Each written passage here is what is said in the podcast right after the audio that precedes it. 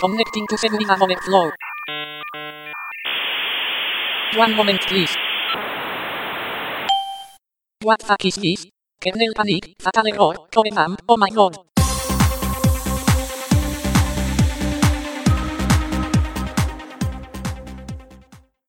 Saludos. Hoy es día 6 de septiembre de 2014 y estás escuchando el podcast Seguridad Overflow.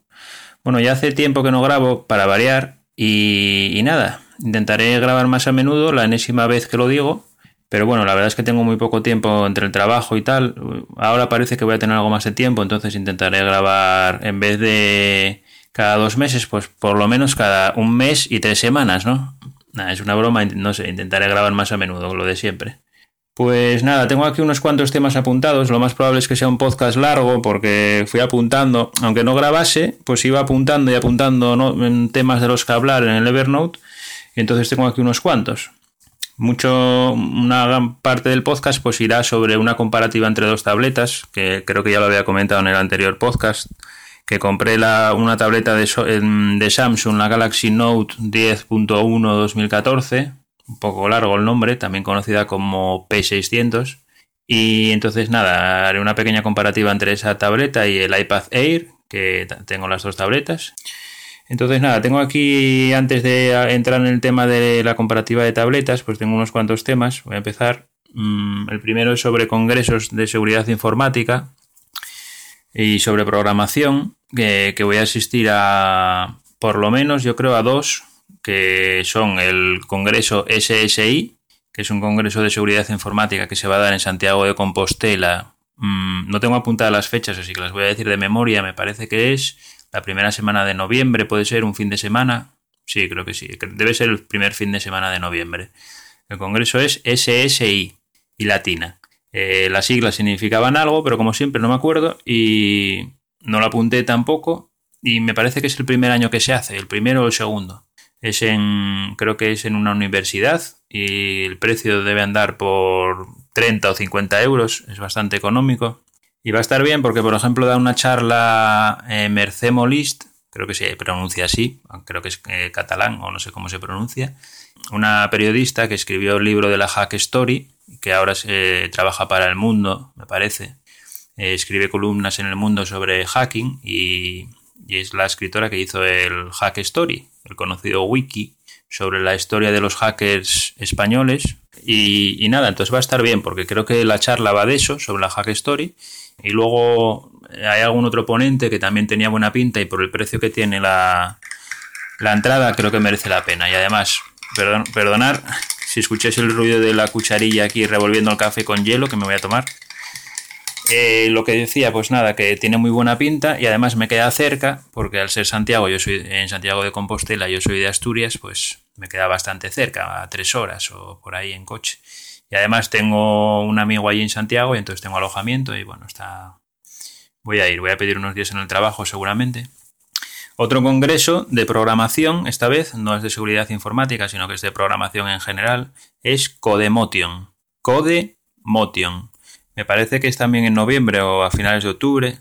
Eh, deben ser dos o tres días también y es la segunda vez que se hace. El precio es parecido, 30-50 euros y es de, programación informática. Sobre todo debe estar orientada a programación web y a programación para dispositivos móviles, web, bueno, ya sea programación web móvil o apps nativas.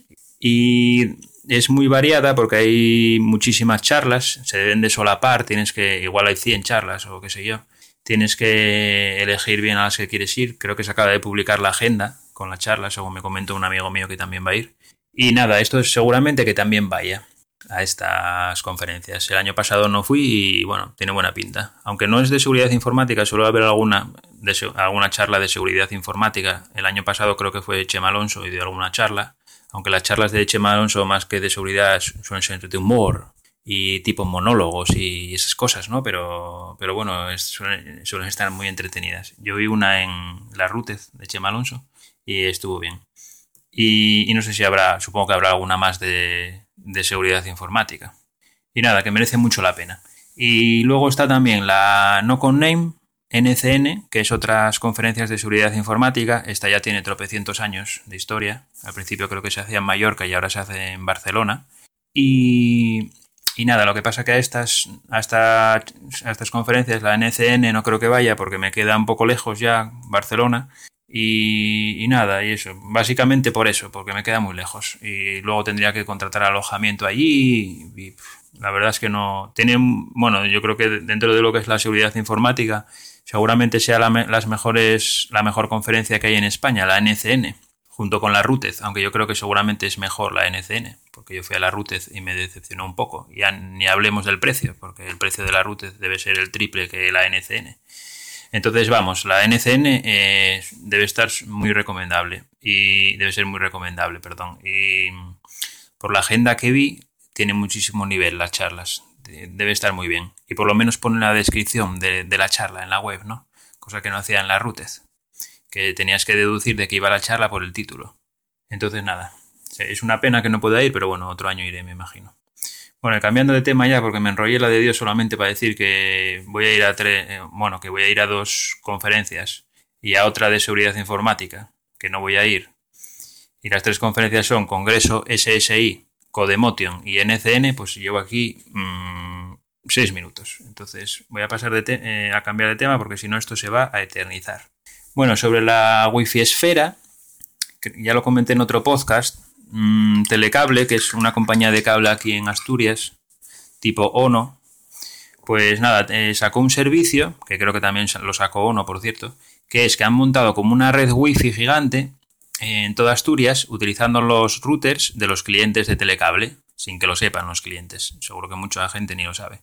Eh, les han configurado el router eh, para hacer una red, es una red wifi gigante, y entonces tú configuras la red wifi en tu dispositivo y te puedes conectar automáticamente a cada, a cada router. Te la detecta automáticamente y es como si tuvieras una wifi en, por toda Asturias. Hay 130.000 routers entonces prácticamente tienes cobertura wifi en cualquier sitio. Yo me tengo conectado en un parque, en la calle, en muchos sitios.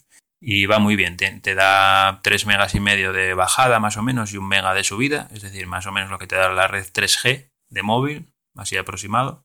Y está muy bien porque ya no te hace falta, por ejemplo, si tienes una tableta, ya no te hace falta que sea 3G, si no vas a salir de Asturias. ¿Para qué? Si tienes eh, eh, wifi en todas partes. Y si eres cliente de telecable, es gratis, no tienes que pagar nada. Y no tiene límite de transferencia tampoco, no se te corta cuando lleves 5 gigas ni nada. Entonces está muy bien.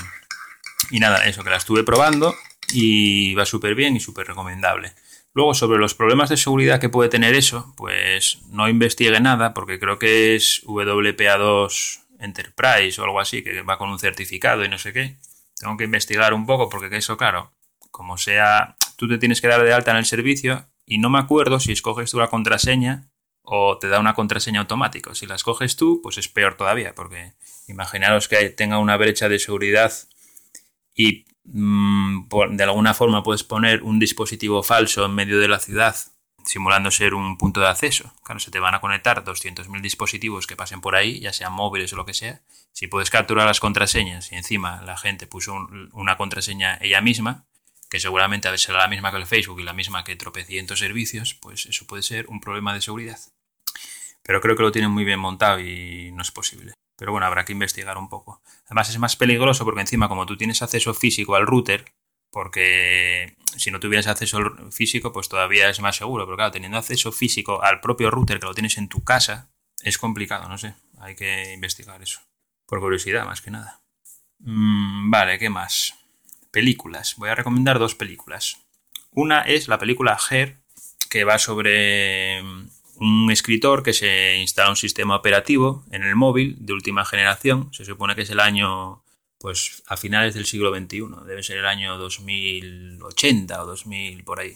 Y entonces, claro, es un sistema operativo con inteligencia artificial avanzadísima, tan avanzadísima que tiene conciencia y, y de todo, ¿no? Es como si fuera un ser vivo y tiene la voz de una chica tipo Siri, vamos, es como si fuera una Siri, pero avanzadísima y que puedes hablar, tener conversaciones y vamos, de todo.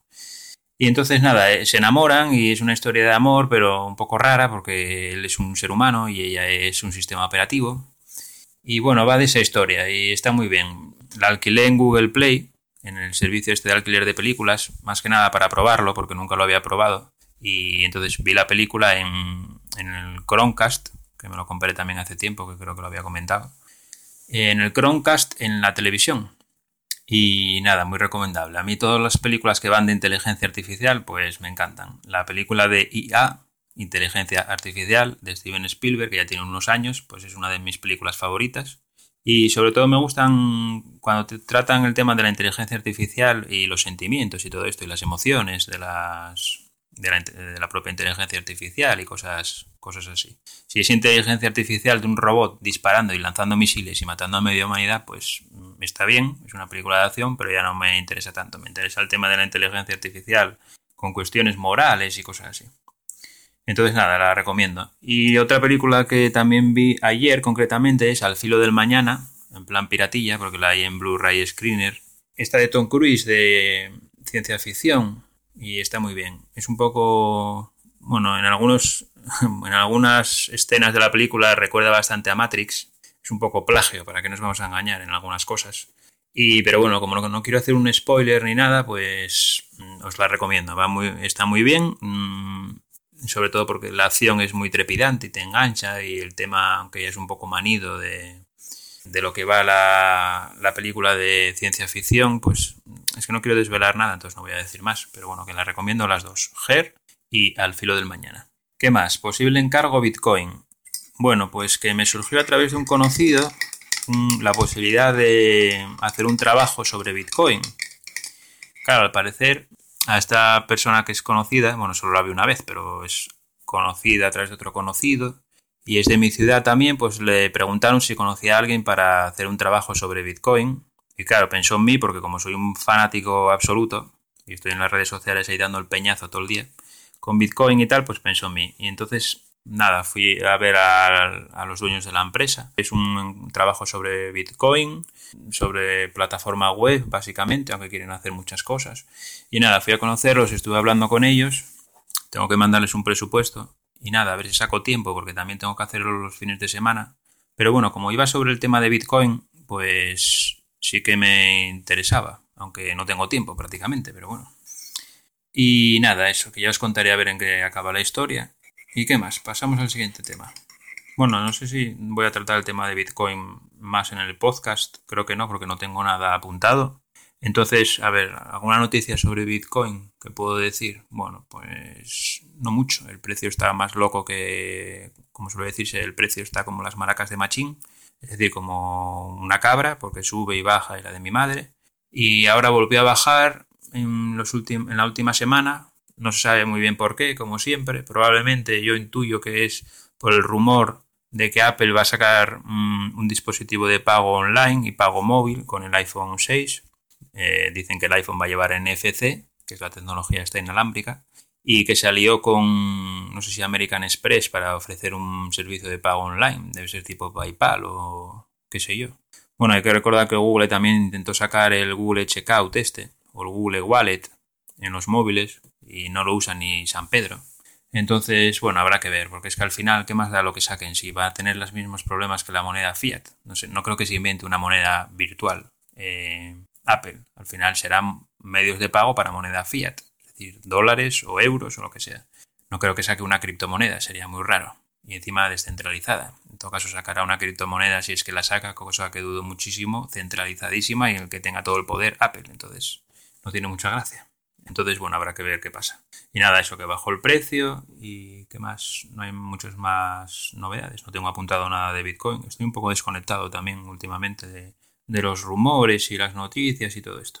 Pi, ¿qué más? Siguiente tema, Piper Frac. Bueno, Frac o PHRAC o como narices se pronuncia, creo que se pronuncia Frac. Eh, es una revista eh, electrónica, solo está en formato electrónico, eh, sobre seguridad informática que tiene mogollón de años. No sé si se empezó a finales de los 80, puede ser, o, por ahí. Es un e-zine que se llama de toda la vida, es decir, una revista pero en formato texto, no lleva imágenes, ni es un PDF, ni lleva, maquetación, pero maquetación de lo que es un TXT. La seña de identidad de un e-zine normalmente es que es en formato texto.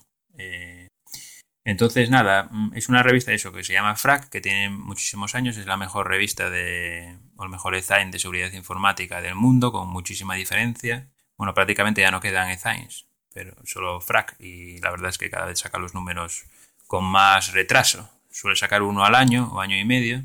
Y el último ya debe ser que lo veían tan mal para sacar uno porque no tenían artículos, es lo que tiene el mercado y todo esto, pues que ahora ya mm, poca gente comparte información libremente y gratuitamente, sino que si no hay dinero de por medio, pues no se comparte la información, o no se vende, mejor dicho.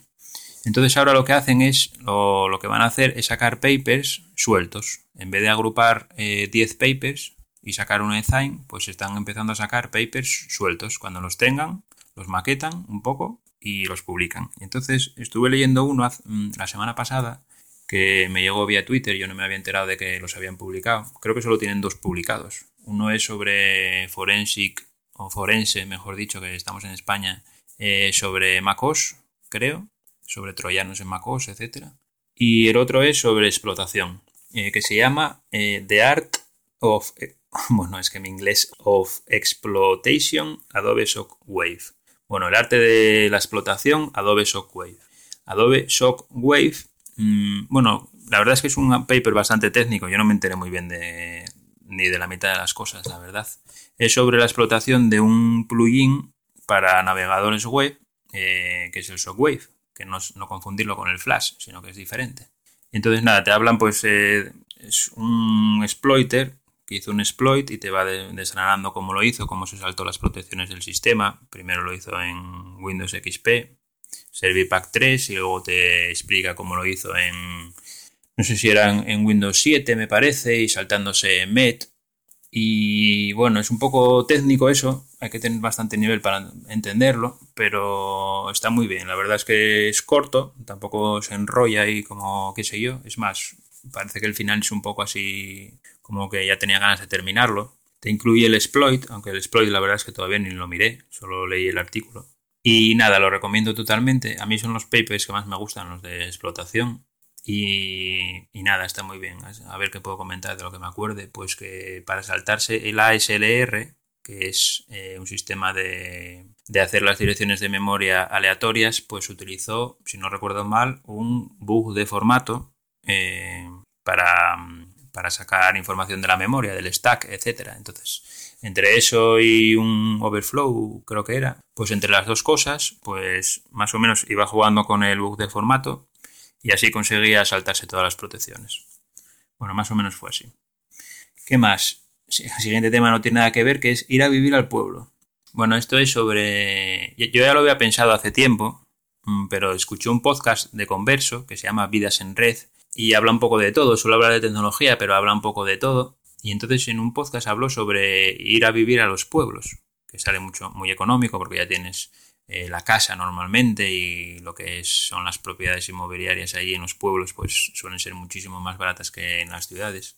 Y entonces últimamente a mí me había dado la venada y tenía ganas de ir a vivir al pueblo, pero ir a vivir, pero quedarme allí. O sea, claro, yo tengo un pueblo en Galicia el pueblo de mi madre, bueno, tengo un pueblo ni que fuera mío, ¿no? Pero mi madre es de un pueblo de allí y tenemos una casa muy humilde, de estas de aldea total. De esto que pasan las vacas por el camino y las ovejas y los cerdos y las gallinas y no hay ni Dios. Hay una densidad de población bajísima. Y, entonces me apetecía ir a vivir allí, poner internet y vivir allí en el campo tranquilamente. Y luego si pudiera trabajar desde casa, ya sería la leche. Había pensado en buscar trabajo en, en una ciudad, en Lugo, que está a nada, a 20 o 30 minutos en coche de mi pueblo. Entonces, lo bueno sería ir a trabajar a Lugo y luego vivir en el pueblo. Pero claro, el problema de Lugo es que entras en InfoJobs y creo que había siete, o sea, siete ofertas de trabajo de informática. Y ofertas en total creo que había 15 o algo así. O sea, eh, ofertas de trabajo de informática o de lo que sea en Lugo, mm, poquísimas, por no decir ninguna. Entonces nada, y además estaba pendiente de que si me renovaban o no el trabajo, yo tengo un contrato de seis meses, entonces como no sabía si me iban a renovar o no, si no me hubiesen renovado, pues tenía pensado hacer esto, ¿no? Ir a vivir al pueblo con lo que tenía ahorrado y, tirar ahí una temporada y, y, si pudiese, pues encontrar trabajo allí de informática o yo qué sé, intentar ponerme de freelance o, o lo que sea, aunque de freelance ya estuve hace tiempo y no, no, tengo, no tuve buena experiencia porque lo que es tratar con los clientes, la verdad es que es un peñazo que flipas. Hay gente que le gusta, pero a mí no. Y, pero bueno, al final nada, porque ya me dijeron que me renovaban. Es más, lo más probable es que me hagan fijo más adelante. Y, entonces, nada, no voy a ir a vivir al pueblo. Pero bueno, mm, sí que me apetecía. Bueno, ¿qué más? Desinstalar Windows 8 y pasarme a Ubuntu 100%. Bueno, pues que yo tengo Windows 8 en, el, PC de sobremesa instalado y lo yo tengo varios discos duros y tengo varios SSD. Tengo un SSD, disco de, duro de estado sólido, de 256 GB y tengo otro SSD de 64 GB. El disco duro de 256 GB es infinitamente más rápido que el otro, porque el otro ya es más antiguo. Creo que esto ya lo comenté alguna vez. Y tengo Windows 8 instalado en el SSD de 256 GB, el rápido. Y en el lento tengo Linux, Ubuntu. Y entonces, eh, para actualizar de Windows 8 a Windows 8.1 es un peñazo porque no se actualiza solo al ser pirata. Y Windows 8.1, por ejemplo, sí que lo tengo con licencia comprada en, el portátil. Me podría comprar una licencia de Windows 8, pero es que yo Windows lo tengo encriptado con BitLocker los de Microsoft son muy majos y la licencia de Windows ya es un poco cara. Pero es que la licencia de Windows Pro con el BitLocker ya se te dispara, porque no sé si son casi 300 euros de licencia. Y sin el BitLocker, el Windows 8.1 normal, igual es la mitad, por ahí anda. Entonces, mm, me estoy empezando a plantear pasar de Windows como de la mierda, perdón por el taco, y, instalar Ubuntu en el disco duro rápido, en el 256 y pasar de Windows, desinstalarlo directamente y si quiero utilizar algo, utilizar máquinas virtuales con Windows 8.1, una instalación nueva o lo que sea. ¿Y por qué me lo planteo? Pues porque en el trabajo ya desde hace, bueno, desde que empecé, mm, utilizo Ubuntu el 100% del tiempo, no tengo ningún otro sistema operativo ahí instalado. Bueno, tengo Windows XP, varios Windows XP en máquinas virtuales para probar Internet Explorer, pero nada más. Y la verdad es que antes el Windows yo siempre pensaba que lo necesitaba. ¿Por qué? Pues por el Photoshop, por el Adobe Photoshop y por el Adobe Dreamweaver, que es un, software para hacer páginas web, etc. Pero claro, en el trabajo ahora utilizo un editor de texto que se llama Sublime Text, que por cierto lo recomiendo al 100%. Sublime Text. Pues eh, además lo hay para todas las plataformas prácticamente, Windows, Linux y Mac. Y es un editor de texto, de código, eh, muy, muy potente y está muy bien. Tiene un precio asequible, no sé si son 70 euros. Y entonces ahora para hacer páginas web o para programar PHP, JavaScript, CSS, lo que sea, porque admite, debe admitir 30 lenguajes diferentes con la sintaxis y todo eso. Y utilizo el Sublime Text. Y entonces el Dreamweaver ya, adiós, porque ya no lo voy a utilizar más. Si quiero hacer código o lo que sea, Sublime Text. Para eh, hacer apps de Android, utilizo Eclipse, que lo hay en Windows, Linux y Mac. ¿Y qué más? El Adobe Photoshop. Vale, eso no lo hay en Linux. Pero bueno, tienes el GIMP. Y en el trabajo yo no diseño absolutamente nada porque se me da como el culo directamente. Soy bastante negado eh, para el diseño. Y entonces eso, el Photoshop igual lo puedo sustituir por el GIMP. Intentar para cuatro chorradas que hago yo de diseño, pues usar el GIMP. Entonces en realidad Windows ya no lo utilizo para nada. Jugar, no juego a nada si quiero probar algo como el Internet Explorer o alguna cosa, puedo tirar de máquina virtual, tengo el VirtualBox también en Linux.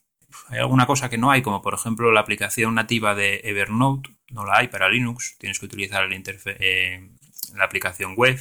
Pero bueno, yo creo que podría sobrevivir perfectamente sin Windows. Entonces, en vez de complicarme ahí intentando actualizar a Windows 8.1, pues creo que le van a dar por saco y la voy a desinstalar y me voy a quedar con Ubuntu al 100% y ya está, que le den por saco. Y siguiente tema, una aplicación que me compré. Tengo el café aquí que todavía no pegué ni un sorbo. Un segundo. Mm, qué rico. Bueno, pues una aplicación que me compré para la tableta, para la eh, Samsung Galaxy Note 10.1 2014, vaya nombrecito, más corto. Y también para el móvil, claro, para el Nexus 4. Es una aplicación que es un cliente de SSH eh, de pago. No sé si cuesta 3 euros y medio. Es un poco carillo, pero bueno, la es gratuita también, lo que pasa es que yo la, compré. Eh, es una compra dentro de la aplicación. No sé qué ventajas tenía, creo que era sincronizar entre dispositivos o algo así. Y nada, está muy guay, mm, admite las... Eh, puedes importar una clave privada para conectarte, porque en el trabajo pues no utilizamos contraseñas, utilizamos clave pública privada, etcétera. Y entonces, nada, es bastante segura porque puedes bloquear la aplicación con un PIN, que no sé si encripta los datos o no, pero yo como ya tengo el dispositivo encriptado entero.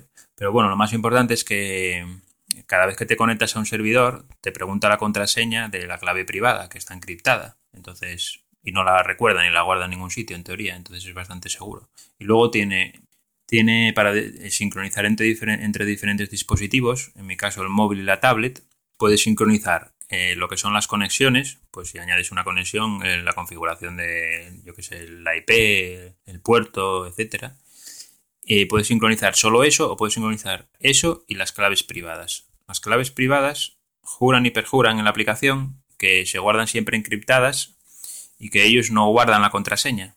Es decir, ellos guardan las claves privadas encriptadas, pero la contraseña no se envía nunca al servidor. Entonces, en teoría, aunque te las robaran, no podrían desencriptarlas si tienes una contraseña fuerte.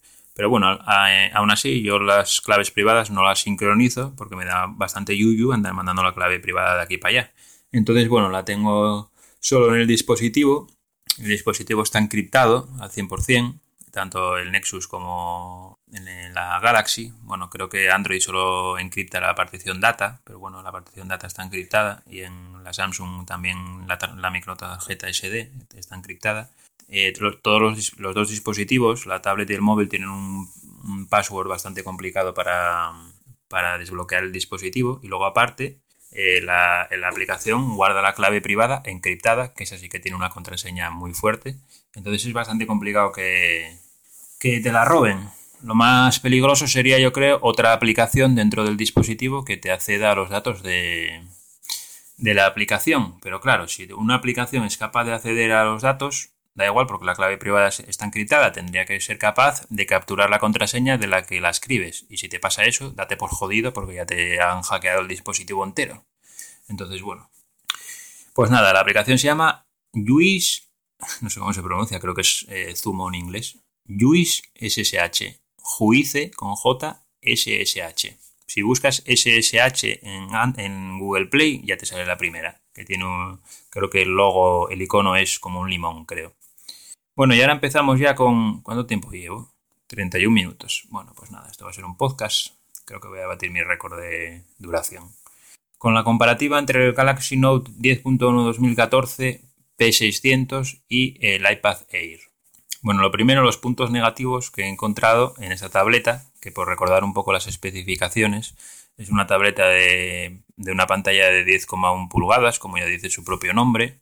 Eh, pesa unos 525 gramos según la báscula que utiliza mi madre para pesar los tomates y las lechugas de altísima precisión.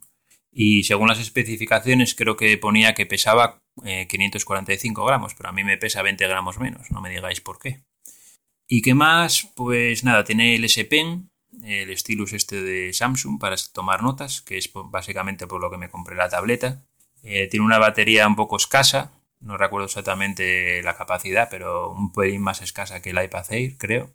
La pantalla tiene una resolución de 2560 x 1600, o sea, una pantalla muy muy buena y poco más que decir. Tiene 16 GB de almacenamiento, es lo que me compré yo, 8 cores, creo, de CPU y 3 GB de RAM. Es decir, teóricamente es bastante pepino en cuanto a especificaciones.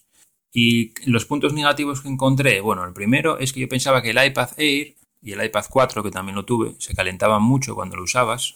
La parte trasera la tocabas y estaba caliente. Pero esta todavía se calienta más, sobre todo eh, en la esquina superior derecha, que es donde está el wifi, creo.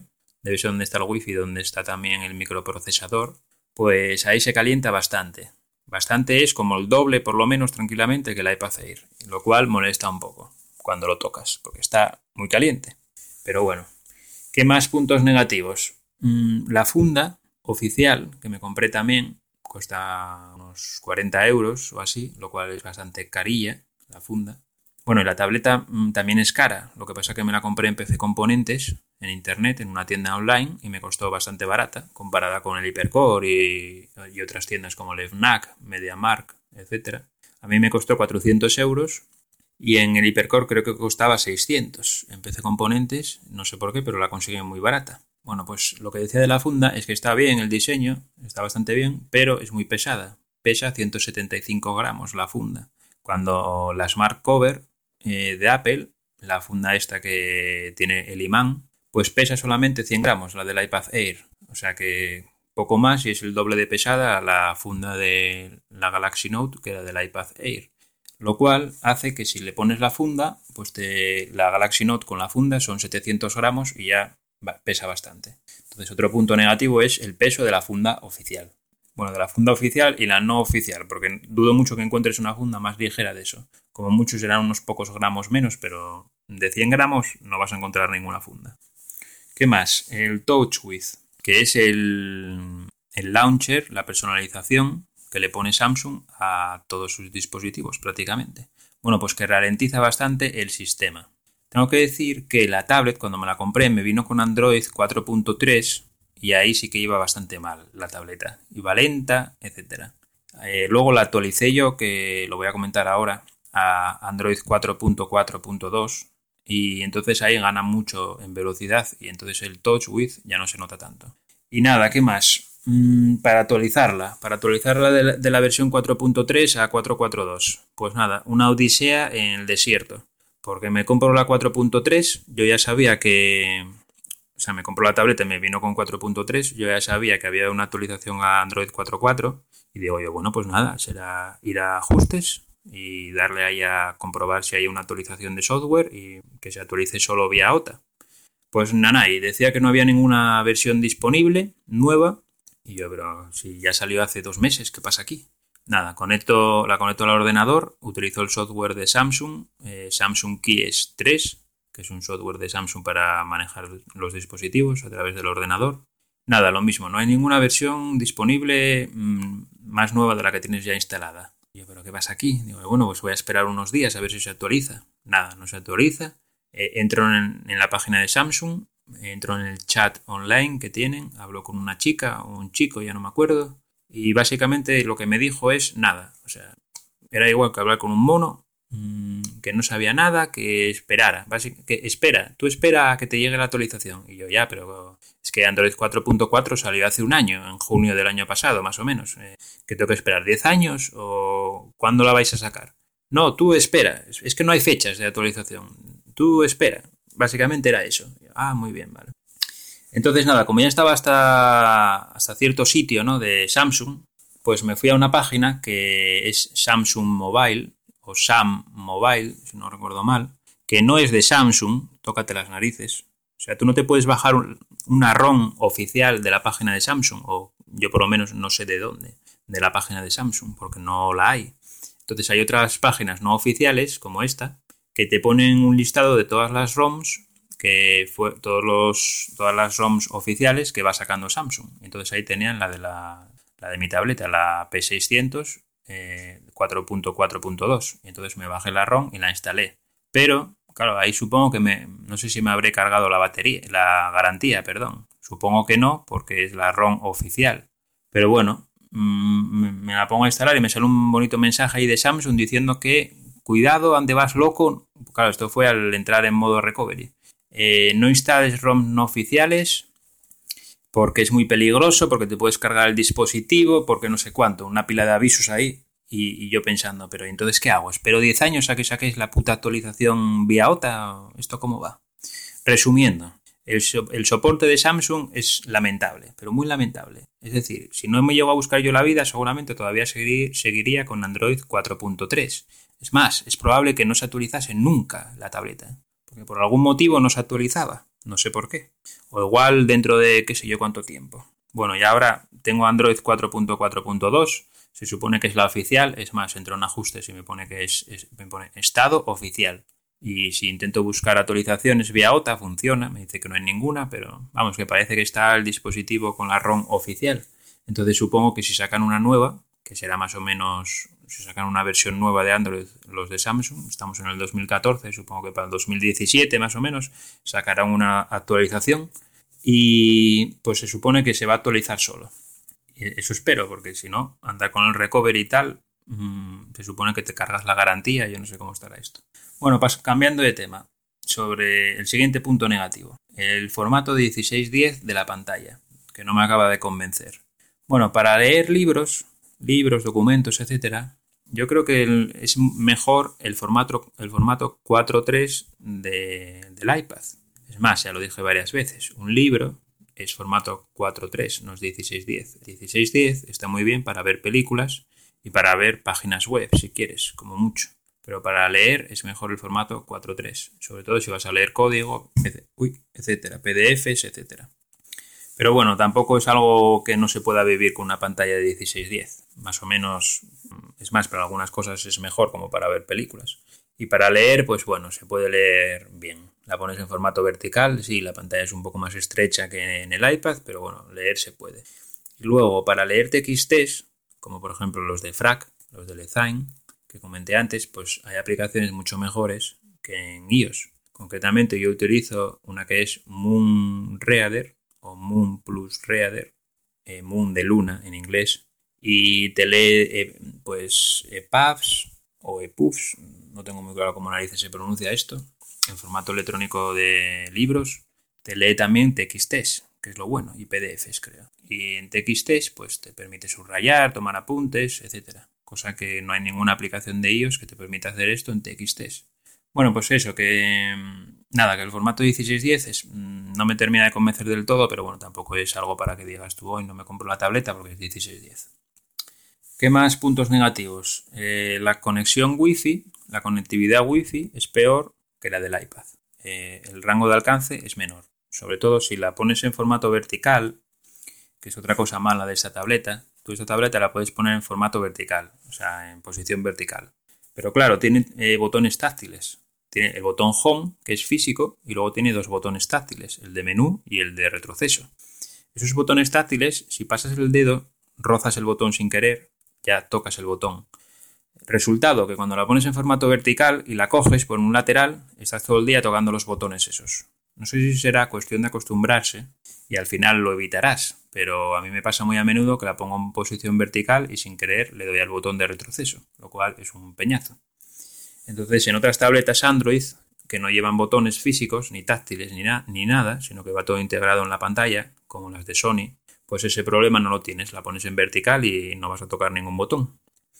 Bueno, pues entonces si la pones en vertical, como iba diciendo, eh, se te queda la antena Wi-Fi en la esquina superior derecha y entonces al girarla se te queda en la esquina inferior derecha. Y entonces ahí se va la cobertura Wi-Fi a tomar por saco. Eso sí que es un antena gate en toda regla y pierdes yo, por ejemplo, estoy en el salón de mi casa y muchas veces pierdo la conexión Wi-Fi.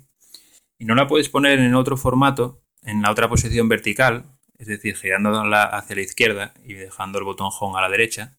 Y entonces ahí eh, la antena Wi-Fi sí que te queda en la parte superior y no pierdes la conexión. Pero es que hay algunas aplicaciones que en esa posición no funcionan, como por ejemplo el Instagram y alguna más, que te funcionan en posición vertical, pero solo en, un, en una orientación. Si le das la vuelta a la tableta, eh, un giro de 180 grados, pues mm, se te queda la aplicación boca abajo. Entonces tienes que ponerla en esa posición. Y en esa posición tapas la antena wifi y se va la conexión a tomar por saco. Es una cosa muy bien pensada. ¿Qué más? Eh, gasta batería en reposo. Bueno, esto ya lo he solucionado y es que eh, cuando apagabas la tableta, la pantalla, cuando apagabas la pantalla, pues el procesador no entraba nunca en modo stand-by, sino que estaba siempre encendido. Esto lo ves en los ajustes de la batería. Y entonces, claro, gastaba un porrón de batería en, en stand-by. Eh, yo me iba a trabajar y cuando volvía, 8, 9, 10 horas, porque es más o menos lo que tardo en volver, como, como allí, y tengo una hora para comer, etcétera, pues pon 10 horas. Pues en 10 horas me, había bajado un 9%, más o menos, de batería sin encender la tablet para nada. Es decir, gastaba un poco menos de un 1% a la hora. Y esto al final lo solucioné como, pues Mm, yo había cambiado el launcher y había puesto el Nova Launcher, que es un launcher que hay en Google Play muy chulo, pero por alguna cuestión no dejaba el procesador entrar en modo de reposo. Y entonces fue desinstalar el Nova Launcher, volver a poner el launcher de stock que viene con la ROM, el de TouchWiz, y entonces ya me entra en standby. Y entonces ahora ya no consume prácticamente nada. Lo tengo configurado para que apague el wifi cuando se apaga la pantalla y entonces prácticamente no consume nada de energía. Igual consume un 1% cada 10 horas o cada 12 horas o algo así. Es decir, prácticamente como el iPad. Lo malo es que cuando no estás en reposo, es decir, funcionando con la tableta, eh, la duración de la batería es menor que en el iPad. el iPad tiene unas 10 horas de duración de batería eh, de pantalla encendida. Y la Galaxy Note, pues en teoría son unas 9 horas, pero con la pantalla encendida y un brillo un pelín alto, es decir, normal, bueno, tampoco ni alto, normal, yo calculo que serán 7 horas de pantalla. Si le bajas el brillo, igual duras hasta 8 horas. Pero 9 horas, vamos, tienes que tener el brillo súper bajo y estar viendo un vídeo, no utilizar wifi, ni la conexión, ni nada. Entonces, que sepas que la duración de la batería es menor bastante menor que en el iPad. Es un punto negativo bastante importante que tiene esta tableta. ¿Y qué más? Otro punto negativo, los altavoces también son peores. Eh, la calidad del sonido no es igual que la del iPad. Eh, no se oye mal, puedes escuchar música, etcétera, y una película, pero se oye mejor en el iPad Air, bastante mejor. Y luego, otra cosa que he descubierto ayer es que tiene una pequeña fuga de luz en la parte inferior de la pantalla, donde el botón Home Ahí, cuando le pones el brillo muy alto y el fondo es negro, se ve una pequeña eh, fuga de luz. Bueno, ahí y en la parte superior y tiene unas cuantas. Son pequeñas, casi no las notas, y yo por lo que estuve mirando por internet, eh, prácticamente todas las tabletas las tienen, hasta el iPad. Aunque yo no recuerdo que en mi iPad tuviera una fuga de luz, pero bueno. Y entonces, eh, al final, lo que he hecho es mm, el iPad Air, que también lo tenía, se lo he regalado a mi hermana por su cumpleaños, y ya no tengo iPad Air. Entonces solo tengo la Galaxy Note. Me he quedado con la Galaxy Note. Bueno, y ahora vienen las cosas positivas, porque no va a ser todo negativo de esta tableta. Cosas positivas. Lo mejor, el S Pen, con diferencia. El stylus es muy práctico, tiene mucha precisión, puedes apoyar la palma en la pantalla. Entonces, si te gusta tomar notas a mano alzada, como es mi caso, que en el iPad Air tenía que andar utilizando un stylus que es el Adonit Yacht Pro, y tenía que andar pues llevándolo de aquí para allá y el S Pen de esta tableta viene integrado en la propia tableta, tienes un hueco para guardar el stylus dentro de la propia tableta y entonces y vamos que no hay color, que está muchísimo mejor que cualquier stylus que puedas utilizar en el iPad, hasta los Bluetooth. Siguiente punto positivo, la pantalla se ve muy muy bien, tiene una resolución altísima y el brillo es muy alto. Hice una comparativa entre el iPad Air y esta tableta a pleno sol y se veían igual. Es posible que se viera incluso un poco mejor la de Samsung. Nada, que la pantalla es buenísima. Lo malo que tiene, seguramente, es que gasta mucha batería. Pero claro. ¿Qué más?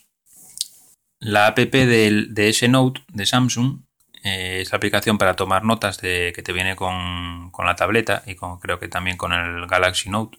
Y nada, está bastante bien porque se sincroniza con el Evernote. Por eso tienes dos opciones para sincronizar, o con la, tu cuenta de Samsung, con los servidores de Samsung en la nube, o con el Evernote. Yo lo tengo con el Evernote y entonces puedo ver las notas en el Evernote. Creo que el Evernote es una versión eh, modificada especialmente para estas tabletas porque es el Evernote de la tienda de, aplicaciones de Samsung. Entonces ya te viene integrado con las notas de, del S Note y puedes tomar notas a mano alzada directamente, pero utilizando el software de Note. Aunque creo que ahora Evernote también puso tomar notas a mano alzada propias de Evernote. Pero vamos, que está muy bien. La sincronización tableta Evernote y S Pen Evernote está muy bien. Después hay algunas cosas que hizo Samsung eh, de software, me, refiero, que están bien. No todo va a ser una mierda, como el Touch With. Eh, yo qué sé, por ejemplo, el, sistema multiventana que tienen para mostrar varias ventanas y varias aplicaciones funcionando a la vez está bien.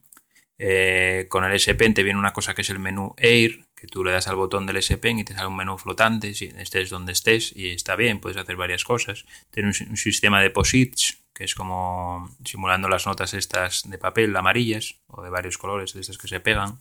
Pues le tocas el botón del S Pen y das dos toques en la pantalla y te sale un POSIT. Estés donde estés, incluso en la pantalla de bloqueo. Entonces, para tomar notas rápidas, tipo recordatorios, está muy bien. Yo lo utilizo para eso. ¿Qué más? Eh, libro de SD, que tengo puesto aquí del libro de SD. Libro. Ah, no, libro de recortes. Eh, tiene una cosa que es libro de recortes que puedes tomar, eh, puedes hacer una captura de pantalla solo de una zona de la pantalla, señalándola con el S Pen, haciendo un círculo, etcétera. Entonces recortas la captura de pantalla y solo te guarda esa zona. Entonces se va todo a una historia que se inventaron que se llama libro de recortes y ahí lo guarda todo. Y además se sincroniza también con la nube de Samsung y entonces no lo pierdes nunca y está bien para tomar apuntes ahí, lo que son eso, apuntes, recortes, etcétera. Más que apuntes, recortes. Después, eh, tienen la opción, esta ROM, de encriptar la tarjeta micro SD. Esto creo que es algo que hizo Samsung, porque creo que en otros dispositivos de Android que lleven tarjeta micro SD no te dan esta opción. Creo, igual estoy equivocado. Y entonces lo que hace, creo, es eh, encriptar la tarjeta, pero a nivel de ficheros. Es decir, no encripta el sistema de ficheros entero, sino los ficheros. Tú em, creo que sacas la micro SD, la metes en un portátil y ves eh, los ficheros encriptados, pero tienes acceso al dispositivo. Puedes crear un nuevo archivo desencriptado. No es como, por ejemplo, en Linux, que puedes encriptar una partición entera. Aquí no se encripta la partición, se encriptan los archivos. Creo que funciona así. Y entonces eso, si lo hizo Samsung, está muy bien. El teclado eh, de Samsung, personalizado para esta tableta, también está bien, porque te permite tomar notas a mano alzada. El sintetizador de voz también está bien, de Samsung, tiene más calidad que el de Google.